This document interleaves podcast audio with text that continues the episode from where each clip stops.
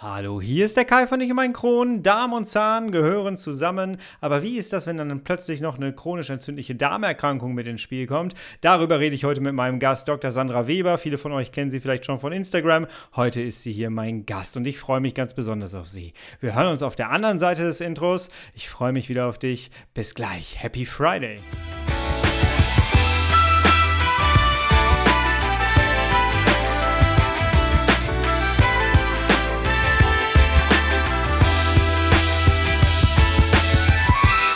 Herzlich willkommen zu einer weiteren Ausgabe von Ich und mein Kron, dein Kronpott. Hi, Tag. Ich hoffe, es geht dir gut. Ich hoffe, du bist schubfrei. Ich hoffe, du bist schmerzfrei und ich hoffe vor allem, dass du keine Zahnschmerzen hast. Zack, bin ich ungalant, wie mitten im Thema. ähm, ja, ich muss ganz ehrlich sagen, diese Folge hier ist schon ziemlich lange geplant. Der Termin mit Sandra stand schon sehr, sehr lange, aber er passt gerade so wunderbar auf mein Leben, denn ich komme gerade vom Zahnarzt, tatsächlich. Bei mir war es so, dass ich einen Zahn ähm, oben richtig entzündet hatte. Da hat sich der, ähm, der Wurzelkanal so richtig krass entzündet. Und ich habe es gar nicht gemerkt. Ich habe es wirklich erst gemerkt, als es zu spät war. Ähm, und ja, dann äh, wurde daran rumgeschraubt und dann wurde gesehen, hey, da hätte sich fast ein Abszess gebildet. Und seitdem habe ich eigentlich so eine Dauer-Flatrate beim Zahnarzt gerade. Und jetzt ist so das Ganze ein bisschen abgeschlossen. Die Krone ist gerade provisorisch draufgesteckt. Alles ist so ganz gut. Ich habe mir die ganze Zeit immer mal wieder gedacht, irgendwie muss doch der Darm mit dem Mundraum zusammenhängen. Und ich habe immer mehr das Gefühl gehabt, so auch im Gespräch mit Gästen, die hier waren, die haben dann auch von ihrer Leidensgeschichte mit ihren Zähnen erzählt. Und ich habe so festgestellt, das passt irgendwie alles so zusammen. Und dass das zusammenpasst, das lernen wir heute. Denn ich muss ganz ehrlich sagen, in Sachen Zahnmedizin bin ich genauso wie du ein Patient und habe damit nichts wirklich zu tun, habe da gar kein Wissen. Aber dafür ist ja dieser Podcast heute da. Und wir bringen jetzt mal unser gemeinsames Zahnarztwissen äh, ein Level, zwei Level höher, als wir das bisher hatten. Also, ich wünsche dir ganz, ganz viele Aha-Momente und wünsche dir viel, viel Information im Gespräch mit Dr. Sandra Weber. Tough times never last, but tough people too. Hallo Sandra. Hallo Kai. Schön, Schön dass es hören. geklappt hat. Ja, das kann ich zurückgeben. Hallo. Ah, magst du einmal sagen, wer du bist und dich einmal den Zuhörern vorstellen? Ich habe dich ja schon so ein bisschen angekündigt. Klar, sehr gerne. Ich bin Sandra, ähm, Dr. Sandra Weber und ich bin ursprünglich Zahnärztin, bin aber dann aufgrund meiner eigenen Krankheitsgeschichte zur Darmgesundheit gekommen und fokussiere mich heute ausschließlich auf die Darmgesundheit. Das ist super interessant. Und deswegen haben wir uns ja jetzt auch getroffen. Wir folgen uns schon ziemlich lange auf Instagram. Das finde ich sehr cool. Ich, hab, ja. äh, ich äh, weiß, dass ich auf Follow gedrückt habe, als du noch unter 10k Follower hattest. Unfassbar. Und irgendwann ist das durch die Decke gegangen. Und ich dachte, was ist, was passiert denn da? Du scheinst äh, ein, ein bisschen einen Nerv getroffen zu haben, offensichtlich. Ja. Ja. ähm, kann, kann man so sagen. Ist ein, ein sehr wichtiges Thema, das offensichtlich doch mehr Leute betrifft, als man erstmal denken würde, ja. Unglaublich, ne? Und deswegen lass uns mal darüber reden. Was, weil Zahn und Darm sind jetzt eigentlich so vom, äh, von der Entfernung her jetzt nicht so ganz nah beieinander. Ähm, lass uns doch mal darüber reden, warum die beiden Dinge so äh, sehr miteinander zusammen verbunden sind. Ja, generell glaube ich, ähm, müssen wir auch bei uns in unserer westlichen Medizin anfangen zu verstehen, dass der Körper eine Einheit ist und nicht alles irgendwie in einzelne Kapitel unterteilt wird. Und eben auch Mund und Darm oder Zahn und Darm definitiv in Abhängigkeit zueinander stehen. Und um das zu verstehen, muss man vielleicht mal kurz in die Anatomie eintauchen. Das würde ich gerne machen, wenn, wenn das recht ja, ist. Ja, gerne. Und zwar, ähm, der Zahn, das weiß ja jeder, sieht so aus wie so ein weißes Gebilde und befindet sich im Mund. Und ähm, häufig denken Leute, ja, der Zahn ist irgendwie sowas Lebloses und hat irgendwie nichts anderes oder hat nichts mit dem Körper zu tun. Aber wenn man sich den Zahn genau ansieht, sieht man eben sehr wohl, dass er in Kommunikation mit dem gesamten Körper steht. Und zwar in der äußersten Schicht ist der Zahn ja diese Zahnhartsubstanz und ganz außen nennt man das Schmelz. Das kennen die meisten noch aus irgendeiner Zahncreme-Werbung, wo der Schmelz repariert werden soll. Genau, und unter diesem Schmelz befindet sich aber immer noch ein, ein Zahnhartgewebe, sagt man in der Fachsprache, das sich Dentin nennt. oder auch Zahnbein. Und in diesem okay. Zahnbein befindet sich eine Zahnhöhle, die sogenannte Pulpa. Das muss sich kein Mensch merken, aber nur so, damit man es mal gehört hat. Und in dieser Zahnhöhle, in der Pulpa, befinden sich eben Nerven und Blutgefäße. Und jetzt könnte man auch sagen, ja gut, Nerv macht Sinn, irgendwie muss das Gehirn ja mitkriegen, wenn der Zahn ein Problem hat. Also würde da Schmerz quasi ans Gehirn weitergeleitet werden, damit man zum Beispiel merkt, dass man Karies hat. Aber was machen denn Blutgefäße? Weil das Organ, was macht denn das? das oder der Zahn ist ja irgendwie kein Organ, das Stoffwechsel hat oder ähnliches. Und der Zahn hat eben sehr wohl Stoffwechsel. Das heißt, da passiert was im Zahn. Und ähm, wenn man sich jetzt diese Nervenhöhle genau anschaut, dann sieht man, dass am Rand dieser Nervenhöhle Zellen sitzen. Und diese Zellen müssen natürlich durch den Blutkreislauf mit Nährstoffen versorgt werden, so wie alle anderen Körperzellen auch, und können dann quasi Dentin, Zahnhartsubstanz nachbilden, wenn der Zahn zum Beispiel ein Problem hat. Angenommen, da kommt jetzt Karies und kommt so tief, dass sie durch die Schmelzschicht bis ins Innere, ins Dentin kommt, dann kann der Zahn dagegen steuern, um den Nerv zu schützen und neues Dentin, neues Reizdentin nennt man das dann bilden. Und jetzt ist okay. die große Frage, was hat es mit dem Darm zu tun? Ähm, diese Zellen sind, wie ich gerade schon gesagt habe, darauf angewiesen, dass sie Nährstoffe bekommen, damit sie überhaupt funktionieren können. Wenn man jetzt eine Darmproblematik hat oder eine chronische Darmentzündung hat, dann kann es sehr, sehr leicht zu einem Nährstoffmangel kommen. Mhm. Und dadurch können natürlich sämtliche Körperzellen unter diesem Nährstoffmangel leiden, aber eben auch diese Zellen in der Zahnhöhle, die neues Reizdentin bilden könnten. Das heißt, theoretisch könnte es oder kann es sein, dass jemand, der eine chronische Darmerkrankung hat oder generell Darmprobleme hat und einen Nährstoffmangel hat, quasi Karies schneller in den, auf den Nerv trifft, als bei einer Person, die keinen Nährstoffmangel hat. Und da sieht man schon mal, wie wichtig generell ähm, es ist zu verstehen, dass der ganze Körper zusammenhängt und der Zahn genauso etwas mit dem Darm zu tun hat wie jedes andere Organ auch. Ein super wichtiger Hinweis und es läuft wirklich immer auf die Nährstoffe hinaus. Ne? Egal worüber wir reden, eigentlich ist es immer Nährstoffmangel, wenn ich irgendwelche Symptome ja. habe in ja. irgendwelchen anderen Bereichen des Körpers. Ähm, ich habe mitbekommen, dass einige Gäste, mit denen ich hier schon sprechen durfte, die haben mir davon berichtet, dass sie äh, teilweise beim Zahnarzt da mitbekommen haben, dass die Zähne von innen so ein bisschen, ähm, naja, faulen, weiß ich nicht, aber dass die von innen kaputt gehen und dass man es von außen gar nicht so merkt, dass die Leute festgestellt haben, sie kriegen es so nicht äh, äh, im Alltag mit und dann stellt sich plötzlich raus, so beim bei der Routinekontrolle, oh, da fault was. Hat das was dann genau damit zu tun? Das ist ein anderes Phänomen. Das hat jetzt tatsächlich nicht direkt ähm, was ähm, mit der Blutversorgung des Zahns zu tun. Das nennt man Hidden Karies. Also das heißt wirklich versteckte Karies. Okay. Das ist ein Mechanismus quasi, wie ähm, säurebildende Bakterien oder Säuren in den Zahn kommen und dann von außen der Zahn durch den Speichel immer remineralisiert wird, aber im Inneren quasi der Speichel nicht reparieren kann und innen dann die Karies brodeln kann. Das hat aber jetzt nichts primär mit der Darmsituation zu tun. Das ist einfach ein klassisches Phänomen, wie Karies auch entstehen kann.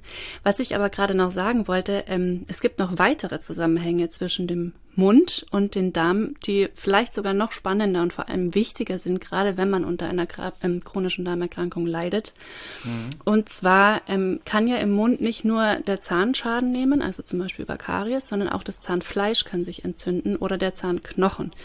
Das nennt man dann Parodontitis. Ähm, mm. Wer das hat, weiß auch, dass das äh, genauso unschön ist wie Karies. Und da weiß man inzwischen eben sehr, sehr gut, um, ähm, und das zeigen auch viele Studien, dass da der Zusammenhang zwischen der Entstehung von Parodontitis, also der Entzündung von Zahnfleisch und Kieferknochen und Darm sehr, sehr eng ist. Okay. Und ähm, zum Beispiel sollte man auch unbedingt, wenn man eine chronische Darmerkrankung hat, ganz streng darauf achten, keine Parodontitis zu bekommen, beziehungsweise wenn man sie hat, unbedingt behandeln lassen. Denn die Parodontitis kann den Verlauf der Darmerkrankung negativ beeinflussen. Und da muss man vielleicht auch noch mal ein bisschen tiefer eintauchen. Ich weiß nicht, ob das zu detailliert wird. Da muss man sagen, ob das vielleicht spannend sein könnte oder auch nicht.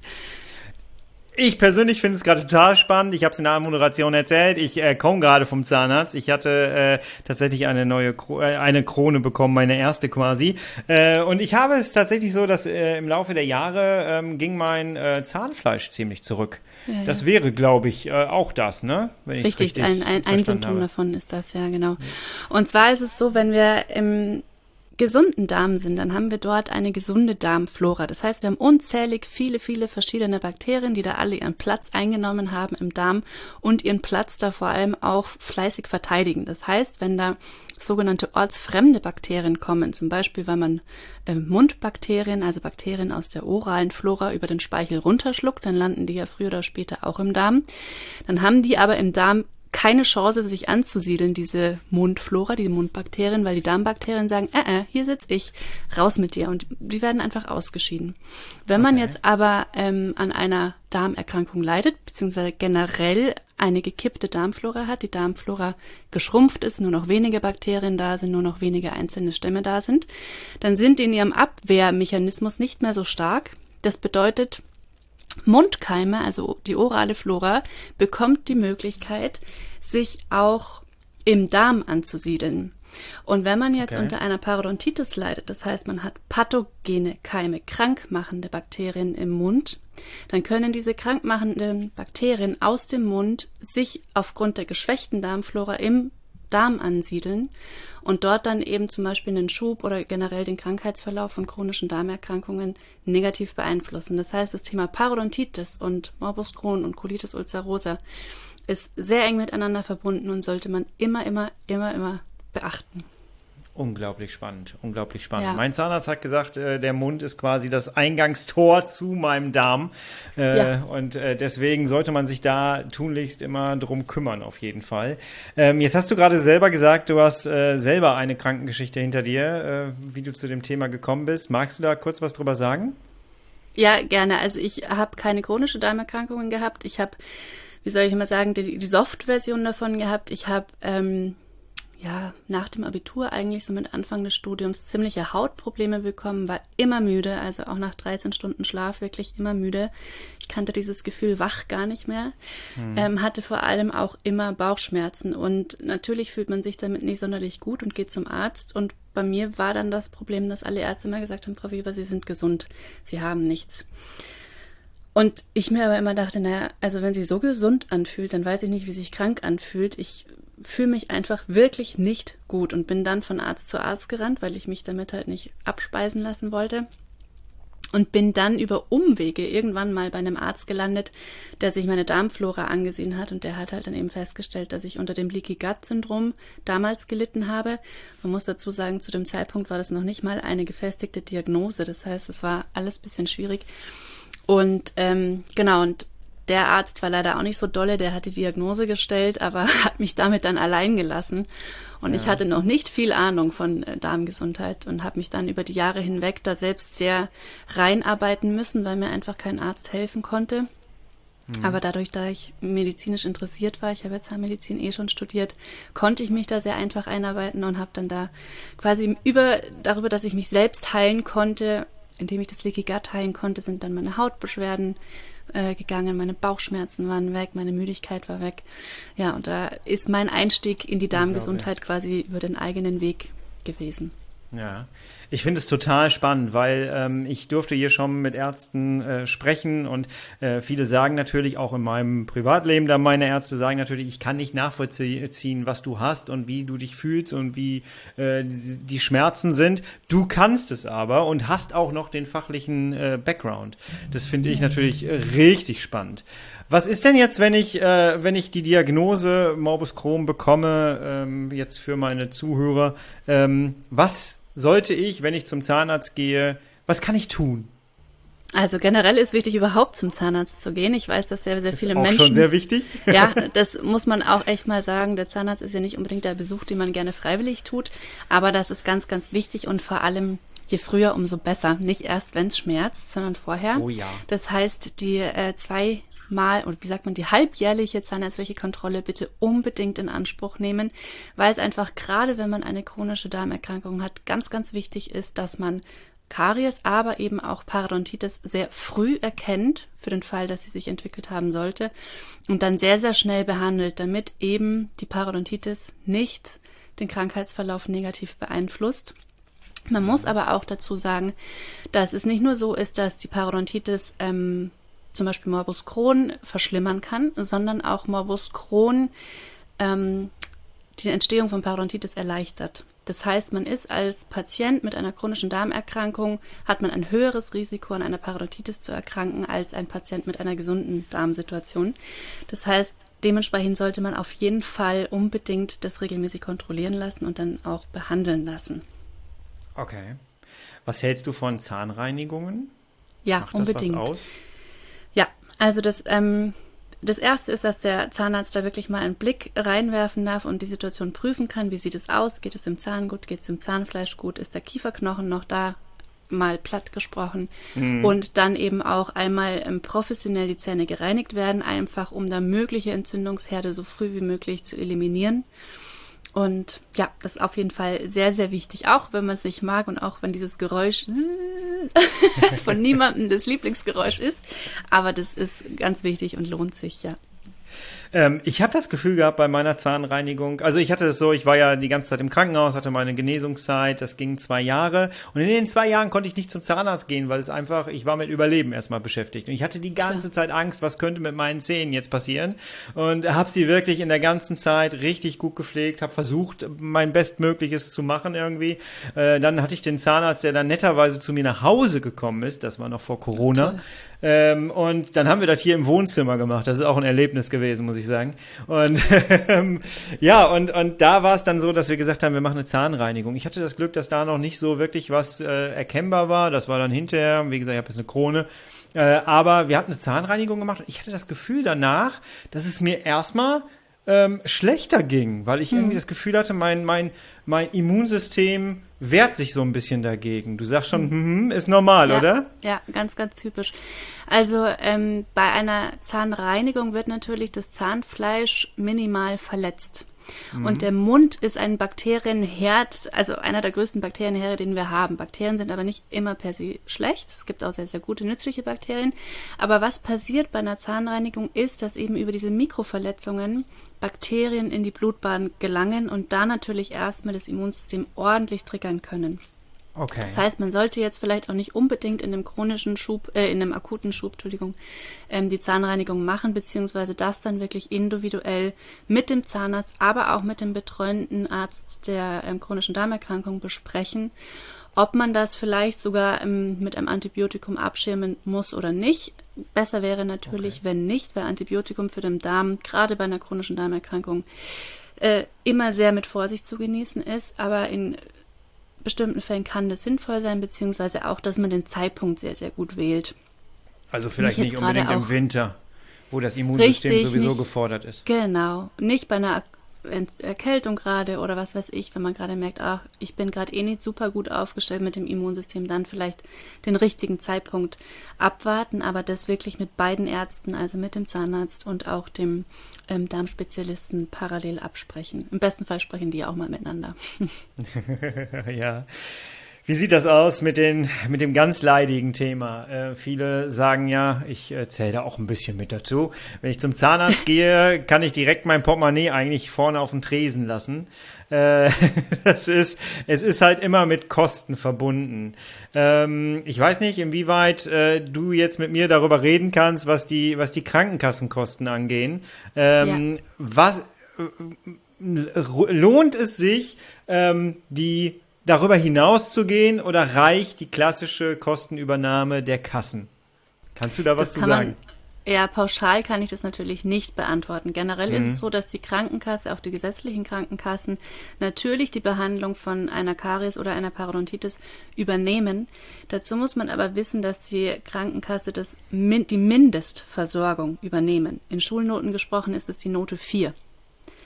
Jetzt kann man sich überlegen, ob man für seine oh. Gesundheit die Versorgung in Note 4 haben möchte. Das ist leider die traurige Wahrheit, betrifft nicht nur die Zahnmedizin, sondern die Medizin im Allgemeinen. Und insofern kann es oder ist es in den meisten Fällen, aber ich sage mal, kann es sehr sinnvoll und notwendig sein, über die Kassenleistung hinaus äh, Maßnahmen vom Zahnarzt in Anspruch zu nehmen. Das sollte man dann auch immer individuell mit dem Zahnarzt besprechen. Manchmal reicht die Kassenleistung auch wirklich, aber ähm, wenn der Zahnarzt sagt, sie reicht nicht, dann ist es nicht nur eine Marketingstrategie, um da zusätzliche Dinge ähm, bezahlt zu bekommen, sondern es ist leider wirklich so, dass die äh, Maßnahmen, die von der Krankenkasse übernommen werden, da seit Jahren überholt sind und ähm, da inzwischen weitaus erfolgreichere Techniken möglich sind, die man dann auch wirklich nutzen sollte, gerade wenn man gesundheitliche Probleme hat. Ich muss ganz ehrlich sagen, dass ich ähm, schon eine Krankenkasse mittlerweile habe, die in Deutschland sehr bekannt dafür ist, dass sie eigentlich sehr gut ist. Ich sage ja. jetzt nicht den Namen, ich möchte jetzt hier keine Werbung für Krankenkassen machen. Äh, aber ähm, selbst da ist es aber ähm, so gewesen, dass ich, als ich angefragt habe, wie sieht's aus bei meinem Morbus Crohn, äh, habt ihr da irgendwelche Sondertöpfe für mich? Das war jetzt nicht so positiv, muss ich sagen. Ähm, ja. Ich habe mittlerweile angefangen, äh, mir Geld zur Seite zu tun, jeden Monat ja. dafür weil ich einfach äh, festgestellt habe, dass ähm, ja, es erstens sehr teuer werden kann und zwar sehr schnell auch sehr teuer werden kann. Und ähm, wenn ich dann aber anfange zu sparen, ähm, weil ja. irgendwie ein Unterschied von 300 Euro sind ähm, und ich am Ende wieder mehr Theater habe, ich glaube, jeder weiß von uns, wie schwierig Zahnschmerzen sind. Und ähm, ich, ich hätte gerne Ruhe damit im äh, Alter auch. Und dementsprechend habe ich für mich beschlossen, ich packe jeden Monat was zur Seite und mach das. Aber du sagst auch ganz klar, ähm, geh lieber drüber hinaus. Ne? Note 4 ist ganz schön, boah, das höre ich jetzt auch das erste Mal, das muss ich sagen. Muss jeder für sich selbst äh, wissen. Für mich ist meine, Defini äh, meine Gesundheit definitiv mehr wert als Note 4. Ich möchte da 1 plus haben. Und das ist aber ein sehr, ja, wie soll ich sagen, ein sensibles Thema, das auch wirklich jeder für sich einfach entscheiden muss. Natürlich, ja. irgendwo sind die finanziellen Möglichkeiten manchmal auch einfach nicht da. Dann muss man dem auch ehrlich hinsehen und sagen, es geht nicht. Aber da zu sparen, weil man sagt, es ist mir zu teuer, weil ich es nicht zahlen möchte, ist, denke ich, definitiv der falsche Weg, weil am Ende zahlt immer die Gesundheit. Und ähm, das sollte der Topf sein, der voll bleibt, in meinen Augen. Aber Auf da denke ich, ist es auch einfach wichtig, einen vertrauenswürdigen Zahnarzt zu haben, dem man vertraut, mit dem man die Dinge besprechen kann, der einem auch sagen kann, hier an der Stelle können wir bei der Kassenleistung bleiben. Da macht es absolut Sinn. An dieser Stelle sollten wir vielleicht doch die bessere Lösung wählen. Ähm, da muss man dann auch für sich den richtigen Partner, sage ich mal, als Patient im Zahnarzt finden. Aber ja, auf jeden Fall ist hier Sparen, glaube ich, die falsche Stelle. Oder für mich ist es definitiv. ja, natürlich. Ne? Wenn ich äh, wenn, wenn es nicht kann, das kann ja auch sein, dass ja. meine finanziellen Möglichkeiten gerade nicht da sind, dann die bessere Lösung Klar. nehmen, die für mich gerade geboten ist. Aber wenn ich es kann, dann, also ich bin ganz, äh, bin ganz gerne ein bisschen vorbereitet, muss ich sagen. Äh, ich bin leider Gottes zu spät dran mit einer Versicherung für Zahnersatz. Ähm, ja. das, da habe ich, glaube ich, jetzt auch mit Morbus Crohn, ich habe es nicht gestartet, aber ich glaube, ich habe da jetzt nicht so die Chance, da reinzukommen, nehme ich mal stark an. Ähm, kommen wir mal zu dem Thema äh, Füllungen. Das würde mich jetzt noch brennend interessieren. Ähm, muss ich da auch auf irgendetwas achten? Also auch zum Beispiel, wenn man jetzt beim Zahnarzt ist und er erkennt, dass an der einen Zahn Karies ist und er sagt, da wird eine Füllung nötig, bitte mhm. zügig reagieren, nicht warten, weil genau das, was ich vorhin mit dem Dentin, mit dem Zahnbein ähm, angesprochen habe, ist, dass wenn die Nährstoffversorgung nicht gut ist, dann landet die Karies sehr viel schneller in der Pulpa, also in der Nervenhöhle und betrifft den Nerv, sodass sehr viel schneller eine Wurzelkanalbehandlung nötig wird als wie wenn die Nährstoffversorgung hervorragend wäre. Wenn man dann jetzt sagt, oh, ich weiß nicht, Füllung und Zahnarzt irgendwie, oh, ich warte lieber noch mal ein halbes Jahr, dann kann es sein, dass man dann am Ende eben nicht nur bei der Füllung, sondern auch bei der Wurzelkanalbehandlung landet, die erstens sehr viel teurer ist und zweitens sehr viel unangenehmer ist.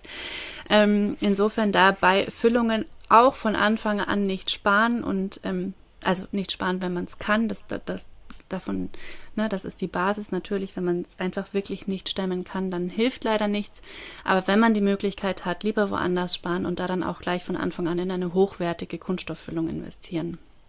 Mhm. Beim Thema Kunststoff äh, fange ich immer so ein bisschen an zu zucken. Vielleicht kannst du mir da so ein bisschen die Angst vornehmen. Vielleicht weißt du schon, worauf ich hinaus will. Aber bei Thema Kunststoff denke ich, ich habe da Altöl jetzt drin. Und das ist doch, kann doch auch nicht gut für meinen Darm sein, oder? Ja, da spricht jetzt dann nicht die Zahnärztin, sondern der Priva die Privatperson äh, mhm. äh, von mir. Ich finde Kunststoff auch nicht unbedingt die schönste möglich die schönste Lösung und die beste das beste Material, um es im Mund zu haben, aber die Alternativen sind einfach schlechter. Und okay. ähm, wenn ich dann eine Zementfüllung wähle, die hat vielleicht dann erstmal den Kunststofffaktor nicht, aber die ist nicht so dicht. Das heißt, die schließt den Zahn nicht so gut ab. Da bildet sich dann schnell wieder Karies drunter oder schneller wieder Karies drunter. Dann muss man wieder ran ähm, und so weiter. Aber ich gebe dir da recht, Kunststoff ist auch nicht mein Favorit und Mehr kann ich leider dazu nicht sagen, weil wir momentan noch keine besseren Lösungen dafür haben. Aber ich denke, okay. auch hier ist die Wissenschaft dran und wir werden ja, vielleicht die nächste Generation dann äh, bessere Füllungen, äh, was heißt bessere, andere Materialien für sehr gute Füllungen bekommen. Aber es ist definitiv ein schwieriges Thema, das auch in der ganzheitlichen Betrachtung nicht einfach zu beantworten ist, ja. Also ich muss sagen, äh, ich fand das äh, jetzt die letzten Tage schon richtig interessant, äh, dass mein, mein Zahnarzt einfach mir irgendwas in meinem Mund hält und dadurch da meinen ganzen, mein, mein äh, Zahn abscannen kann, das Ganze dreidimensioniert aufzeigen kann und das dann irgendwie als Krone daneben an in so einem Ding, äh, wie so ein 3D-Drucker, aber irgendwie umgekehrtes Verfahren, äh, ja, dann ja. wie so ein Bildhauer da raushauen lässt. Äh, das war schon äh, beeindruckend, muss ich sagen. Also es ist toll, was da inzwischen möglich ist, gerade auch bei bei Kronen. Früher hat man da irgendwie eine Woche gebraucht oder zwei. Heute macht es, wie gesagt, die Maschine im Nebenraum, zumindest oft. Ähm, es gibt tolle Möglichkeiten und auch, ja, die Zahnmedizin schläft nicht. Das ja. ist schon, das ist wirklich richtig Handwerk, ne? Definitiv. Ja. Ähm, äh, äh ja, wie machen, äh, wie kann man das jetzt äh, schmackhaft machen, dass man auf jeden Fall zum Zahnarzt geht? Du hast es am Anfang so schön gesagt, auf jeden Fall sollte man zum Zahnarzt gehen. Genau. Ich muss ganz ehrlich sagen, ich bin jemand, der es früher sehr gerne vor sich hergeschoben hat. Äh, ich wurde Bist früher du nicht alleine? ja, ne, das ist, glaube ich, tatsächlich so. Ich wurde früher sehr oft gequält mit so Kieferorthopäden und so und irgendwann hat man da keine Lust mehr drauf. In den 90er Jahren Kieferorthopäden war nicht so witzig. Ich weiß nicht, wie es heute ist, aber damals war es irgendwie nicht so lustig. Und ähm, äh, wir können festhalten, wenn es schmerzt, ist schon spät, ne? Ja, also wenn es schmerzt, ist spät und gerade wenn es schmerzt, sollte man auch sofort gehen und nicht, ja, vielleicht geht es ja noch weg. Nein, es wird nicht weggehen. Ähm, und klar, im Zweifel geht man dann, wenn es schmerzt, aber wie gesagt, im besten Fall wirklich die Kontrolltermine in Anspruch nehmen. Bitte, bitte, bitte. Damit erspart man sich selbst sehr viel Leid. Äh, und im Zweifel auch Geld, weil wie gesagt, wenn der Zahnarzt frühzeitig feststellt, dass es eine Baustelle gibt, dann ist der Kostenaufwand bei einem kleinen Problem natürlich auch wesentlich kleiner, als wie wenn man das Ganze ein halbes Jahr, ein Jahr, zwei Jahre, zehn Jahre verschleppt. Mhm. Ähm, da ist dann natürlich dann der Aufwand, das Ganze wieder zu richten, zu reparieren, geradezu wegen wesentlich größer und die Kosten dementsprechend auch wesentlich größer. Und der Schmerz. Der finde ich ist ja manchmal die schlimmere Zahlungs, das schlimmere Zahlungsmittel. Oh ja, oh ja. Und äh, es ist ja auch wohl auch so, ne, dass wenn äh, das Ding einmal entzündet ist, der Wurzelkanal, dass äh, du da mit einer Betäubung auch nicht mehr so viel machen kannst, ne? Also das äh, kann ja dann. Ja, in einem entzündeten Milieu ähm, funktioniert die Anästhesie immer schlechter als in einem gesunden Gewebe, aber meistens braucht man die Entzündung ja dort, wo da das Problem sitzt, ja. Und das will keiner. Definitiv Nein. nicht. genau. Ah, ähm, was kann ich beim Zähneputzen schon be äh, beachten? Es gibt ja diese ganzen Sachen wie äh, Listerine und äh, hier, ach, es gibt noch andere, jetzt habe ich eine Marke genannt, äh, Oral B und was es auch sonst alles gibt. Ähm, kann ich sowas machen oder kann ich auch zu äh, Natur, sollte ich sowas machen oder kann ich auch zu Natursachen greifen, wie zum Beispiel Kokosöl ziehen oder so? Kann man auf jeden Fall. Das Wichtigste vorneweg ist wirklich, dass man Zähne putzt, so banal das klingt, zweimal täglich. Und dann kommt oft die Frage, ist es denn jetzt besser, mit einer elektrischen Zahnbürste zu putzen oder ja, mit stimmt. einer ähm, normalen? Ähm, da muss man ganz ehrlich sagen, mit dem, womit du besser zurechtkommst. Manche Leute sind Profis damit, mit ihrer Uralt-Zahnbürste Zähne zu putzen und bekommen es mit der elektrischen nicht hin. Und andere sagen, mit der normalen habe ich es noch nie geschafft und mit der elektrischen komme ich an Stellen in meinem Mund, äh, wo ich vorher noch nie war. Also da muss man sich ausprobieren. Gerne vielleicht auch mal einen kleineren Bürstenkopf ähm, ausprobieren, dass man da wirklich auch ganz, ganz hinten ähm, gut um die Kurve kommt. Ja. Dann natürlich Zahnseide verwenden, auch ganz, ganz wichtig. Bei den ganz geraden Zahnspangengebissen ist es nicht ganz so relevant, wie wenn man vielleicht ein bisschen mehr verschachtelte Zähne hat. Das ist wirklich wichtig. Und dann auch so diese kleinen Interdentalbürstchen. Ich weiß nicht, sagt ihr das was? Ja. Ja. So, so ganz kleine Bürstchen, genau. wie so kleine Pfeifenputzer. Ja, richtig, mm, genau. Wenn da die Zahnseide nicht reicht, da wirklich ordentlich putzen und das Ganze zweimal täglich. Und das, diese, diese, wie soll man sagen, manuelle Reinigung ist wesentlich wichtiger als jede Mundspüllösung. Lösung, weil einfach okay. Bakterien sich ablagern. Das nennt man dann Biofilm oder Plaque. Das sind jetzt keine mhm. schönen Worte, aber so ist es. Ähm, das kennt man auch, wenn man mal einen ganzen Tag unterwegs war, viel verschiedenes Zeug gegessen und getrunken hat und dann abends mit der Zunge über die Zähne geht und das so ganz rau ist. Das sind dann die Bakterien, die sich da abgesetzt haben und die müssen einfach manuell entfernt werden mit über die mechanische Reinigung. Also die mechanische Reinigung über die Zahnbürste oder die Zahnseide oder das Interdentalbürstchen sind viel, viel wichtiger als die Mundspülung.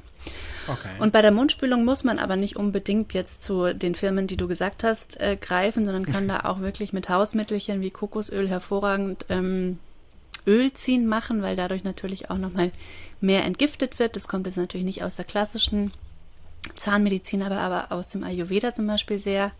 Ich persönlich nutze das gerne, ich mache das gerne, mhm. um einfach morgens auch, wenn die Schleimhaut über Nacht die ganze Zeit entgiftet hat, da nicht nur die wasserlöslichen Gifte, sondern auch die fettlöslichen Gifte über das Kokosöl aus dem Mund rauszuspülen.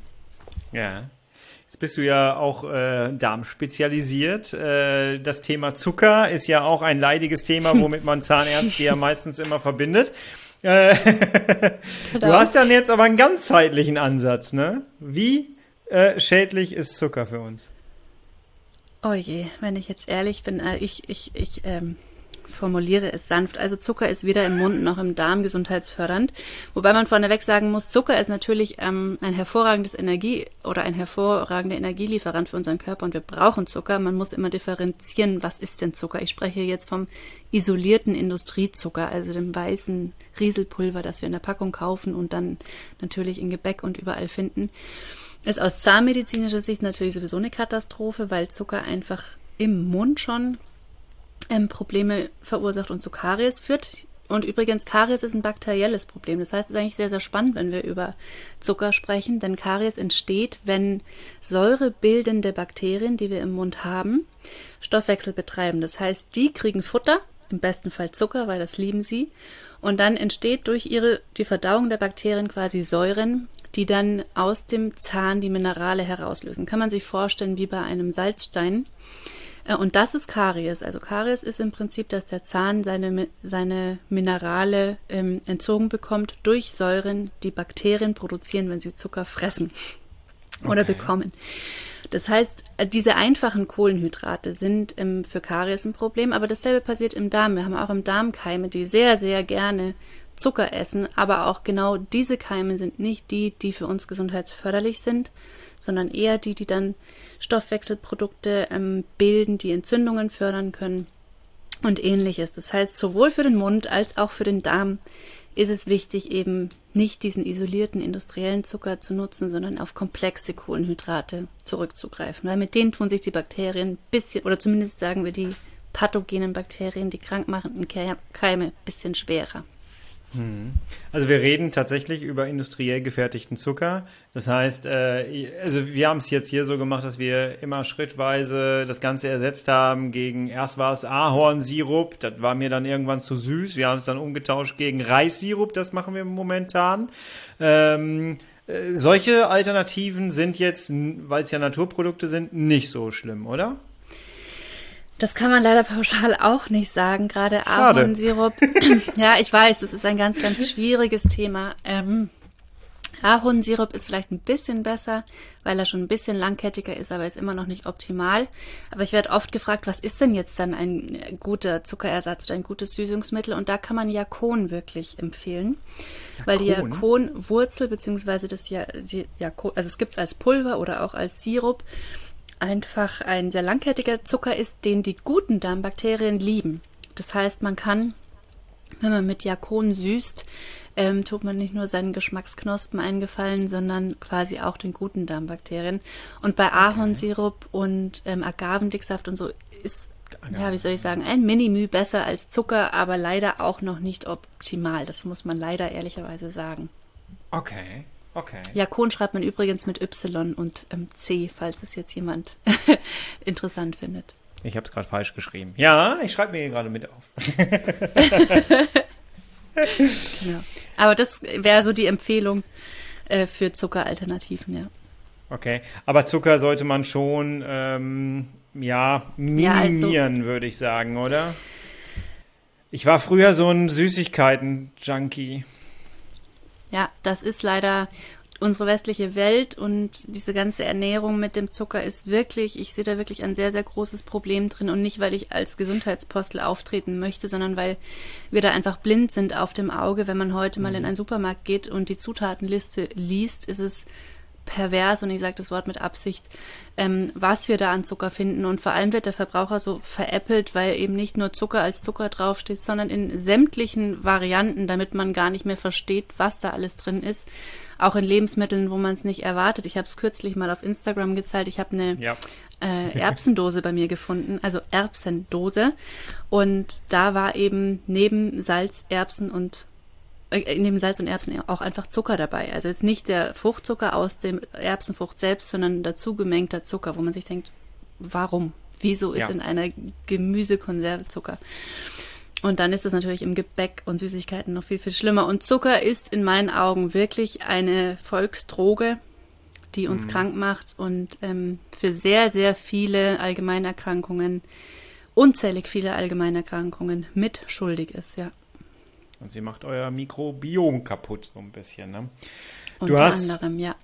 Genau, du hast äh, vor einiger Zeit eine kleine, eine kleine Kachel veröffentlicht, wo du äh, andere Namen von Zucker drauf geschrieben hast. Und äh, ja. daraufhin habe ich dir gesagt, habe ich dir, habe ich dich angeschrieben damals und habe dir gesagt, ich habe eine Zahnpasta gefunden, da stand hinten drauf auch, jetzt habe ich vergessen, welches Wort das war. Und dann habe ich gegoogelt und habe gesehen, das ist Zucker. Da ist in der hm. Zahnpasta Zucker drin. Ist doch verrückt. Ja, gut, das ist dann schon selten dämlich, um es jetzt mal so zu sagen. Aber ähm, ja, ich, mich überrascht solche Dinge nicht, weil die Industrie tut alles dafür, gerade auch, ja, es soll ja alles süß sein. Wir sind ja auch ab dem Babyalter darauf geprägt, wenn man sich Babynahrung ansieht, was da an Zucker drin ist. Der Geschmack wird ja geschult und die Industrie schult hier sehr gezielt unseren Geschmack frühzeitig auf Zucker. Und ähm, Zucker ist überall enthalten, einfach ja, weil man damit sehr viel Geld verdienen kann, sowohl auf der Seite der Produzenten als auch auf Seiten der Leute, der äh, Versorger, die dann kranke Menschen versorgen. Und ähm, ich muss jetzt vorsichtig sein, was ich sage, aber ja, es ist ein selbsterhaltendes System. Ja, es äh, scheint tatsächlich so zu sein, ja. Ich habe auch noch nie einen Zahnarzt darüber so reden hören, aber ja. Na, Zahnärzte, das ist eigentlich so, das der Klassiker, das lernen ja Kinder schon im Bilderbuch, Karies und Baktus ernähren sich von Zucker. Ähm, das denke ich, kann kein Zahnarzt leugnen. Zeichen, Zeichentrickfilme, stimmt, ja, ich erinnere mich, ich erinnere mich. Jetzt hast du gesagt, du hast es selber an deinem eigenen Körper mitbekommen, ähm, dass äh, es besser wurde dann, als du dich damit mehr beschäftigt hast. Äh, wir haben vorhin, äh, hast du erzählt, dass ähm, es auf den Nährstoff, äh, auf die Nährstoffe ankommt. Ähm, was hältst du von Supplementen? Mm. Ah, spannendes Thema. Hatte ich heute erst witzigerweise im Telefonat mit einer Freundin von mir. Ähm, okay. Also Nahrungsergänzungsmittel haben für mich einen hohen Stellenwert, wenn sie tatsächlich als solche behandelt werden, als Nahrungsergänzungsmittel. Sie sind nicht das Allheilmittel und ich kann meinen Lebensstil ansonsten so lassen, wie er ist. Es muss die Basis stimmen. Ich muss mich von der Basis heraus gesund ernähren. Und dann können hochqualitative Nahrungsergänzungsmittel, das ist auch noch ganz, ganz wichtig, die Qualität der Nahrungsergänzungsmittel, wirklich nochmal viel erreichen.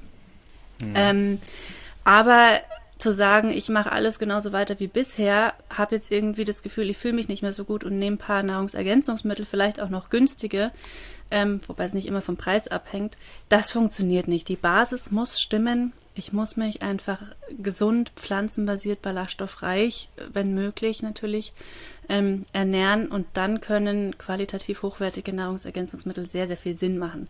Aber hier ist wirklich immer wichtig, auf die Qualität zu achten.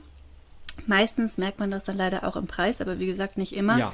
Denn es gibt so viel Schrott auf dem Markt, wo unzählige Zusatzstoffe, Füllstoffe, Konservierungsstoffe, auch wieder Zucker, Zuckerersatzstoffe, damit auch dieses Nahrungsergänzungsmittel toll schmeckt, gerade in Pulvern, die wiederum negativ wirken.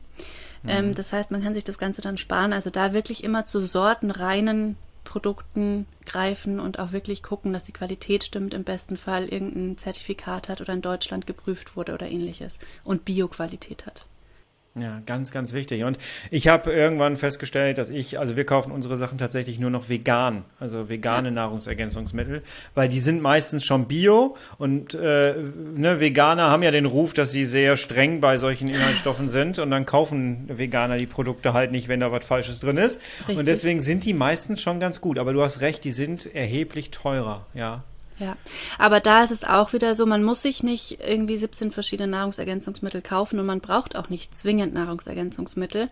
Aber wenn man sie kaufen möchte, dann bitte auf die Qualität achten, ansonsten einfach lassen, weil man kann nämlich über, sage ich mal, ungünstige Nahrungsergänzungsmittel mit Zusatzstoffen, mit Konservierungsstoffen, mit Aromen, mit Farbstoffen, mit ähm, Zuckerersatzstoffen mehr Schaden anrichten, als an, dann der Wirkstoff, der enthalten ist, ähm, wirken kann. Insofern entweder ich möchte, dann bitte in hoher Qualität oder ich möchte nicht, dann ist es eh egal. Ja. es ist so mega spannend. Wenn ich eine Parodontitis habe, ähm, lohnt es sich dann, den Gang zu machen, um äh, zum Beispiel eine Stuhlprobe zu machen oder äh, dann nochmal einen Bluttest zu machen, um zu gucken, gibt es einen Mangel irgendwo, muss ich was ausgleichen, kann ich selber was tun? Ja, also man kann auch bei der Parodontitis eben sehr gut ganzheitlich arbeiten und auch über die Ernährung arbeiten, was leider noch relativ wenig praktiziert wird in im schulmedizinischen Praxen. Aber auch da wird es eben immer spannender, gerade über die Nährstoffversorgung, weil die Parodontitis ist zwar eine Infektionskrankheit, das heißt, man braucht einen Keim, in dem Fall Bakterien, der die Krankheit auslösen kann. Aber man weiß inzwischen, dass sie keine reine Infektionskrankheit ist, sondern die Parodontitis kann nur ausgelöst werden durch diese krankmachenden Bakterien, wenn das Immunsystem desjenigen ein Problem hat. Das bedeutet, über die Arbeit mit dem Immunsystem kann man sehr, sehr positiven Einfluss auf die Parodontitis nehmen. Das heißt, man braucht immer diese beiden Faktoren, Faktoren, die krankmachenden Bakterien, aber auch ein schwaches Immunsystem, damit Parodontitis überhaupt entstehen kann. Das heißt, man hat auch zwei Hebel, an denen man ansetzen kann. Der Zahnarzt kann an den Bakterien ansetzen und da über Reinigung und gegebenenfalls Antibiotikum, aber vor allem über Reinigung die Bakterien bekämpfen. Aber das Immunsystem liegt meistens auf der Seite des Patienten. Da kann der Zahnarzt nicht viel machen. Und das mhm. Immunsystem sitzt im Darm. Der Darm ist die Hauptzentrale des Immunsystems. Hier sitzen 70 bis 80 Prozent aller Immunzellen. Das heißt, bei jeder Situation, wo das Immunsystem ein Problem darstellt, muss man immer den Darm anschauen. Und der Darm braucht natürlich auch Nährstoffe und so weiter. Das heißt, da kann man sehr, sehr gut mit dem Darm bzw. mit Nährstoffen arbeiten und einfach ganzheitlich die Krankheit angehen. Okay.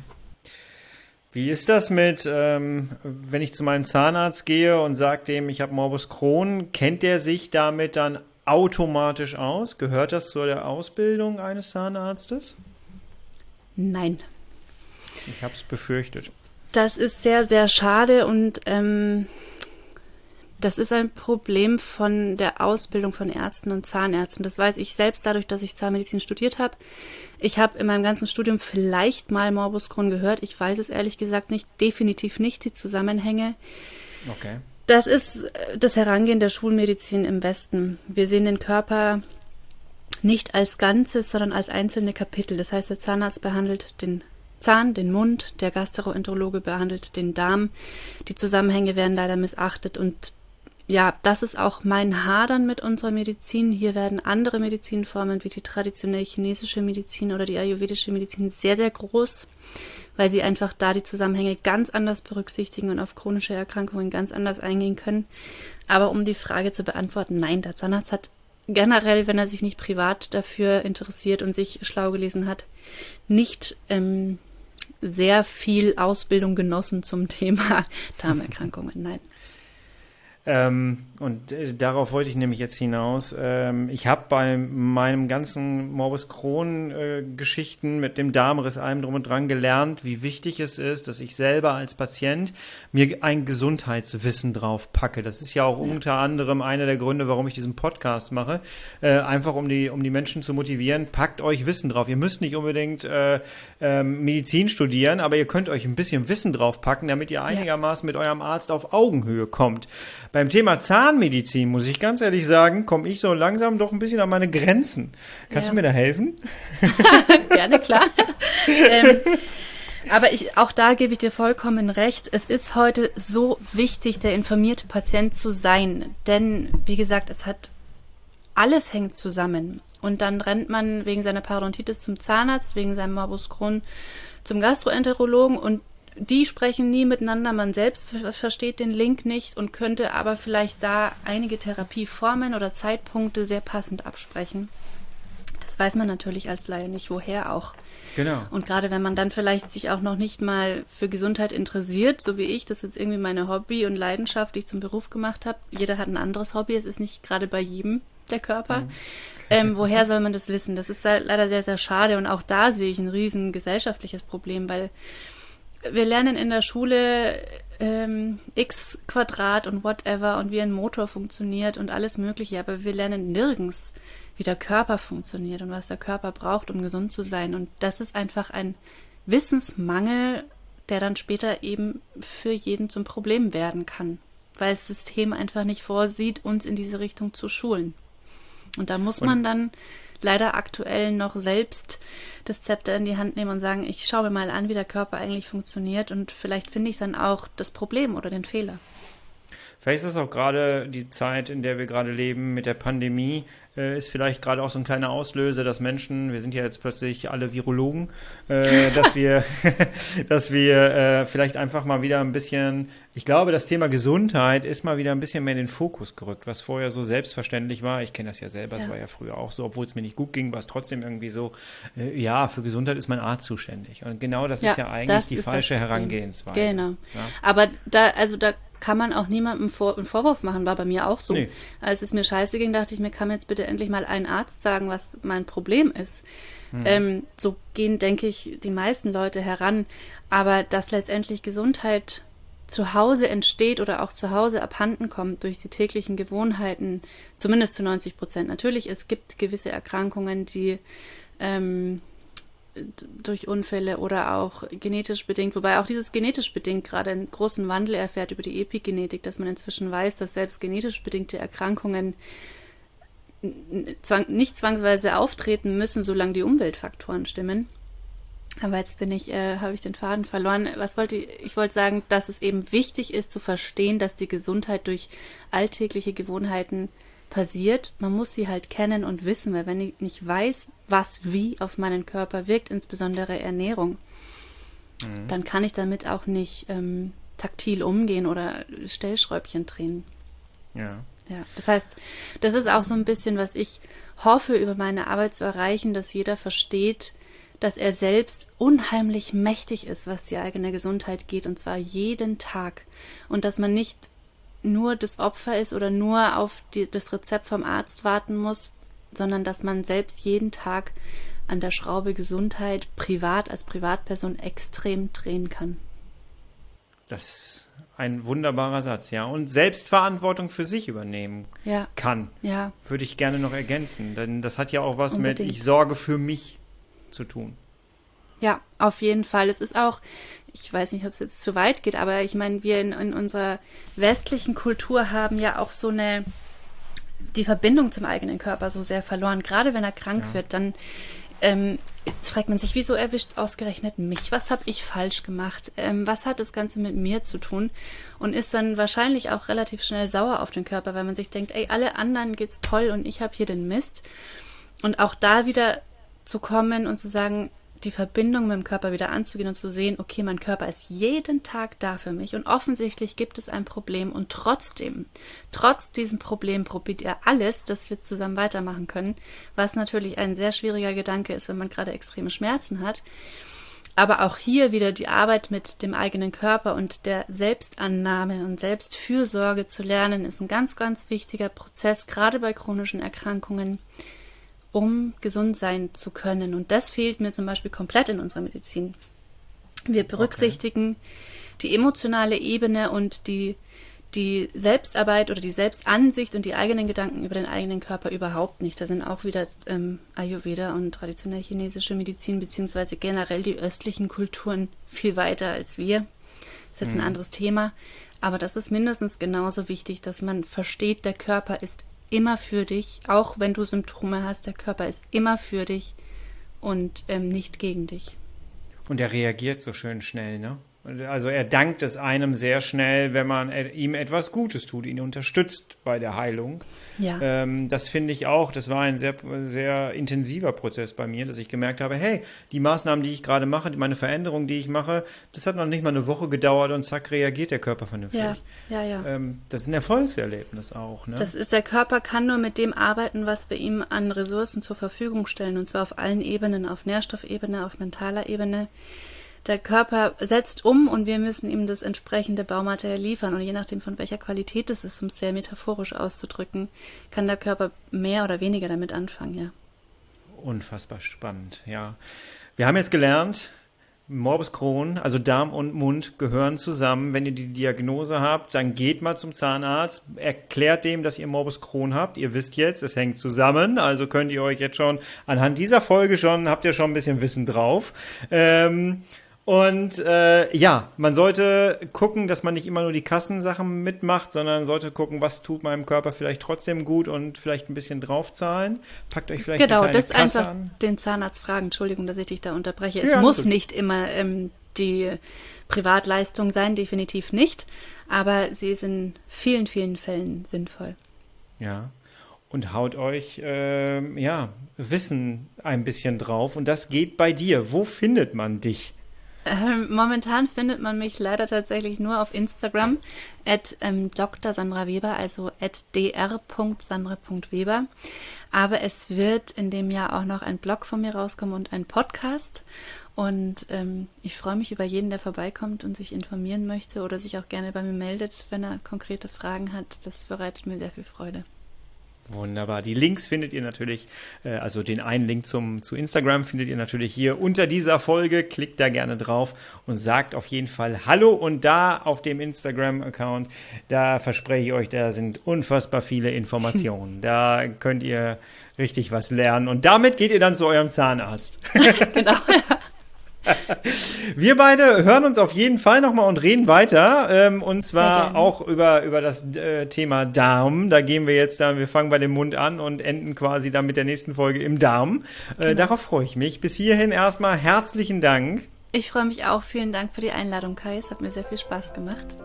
Bis zum nächsten Mal. Bis zum Mach's nächsten gut. Mal. Tschüss. Tschüss.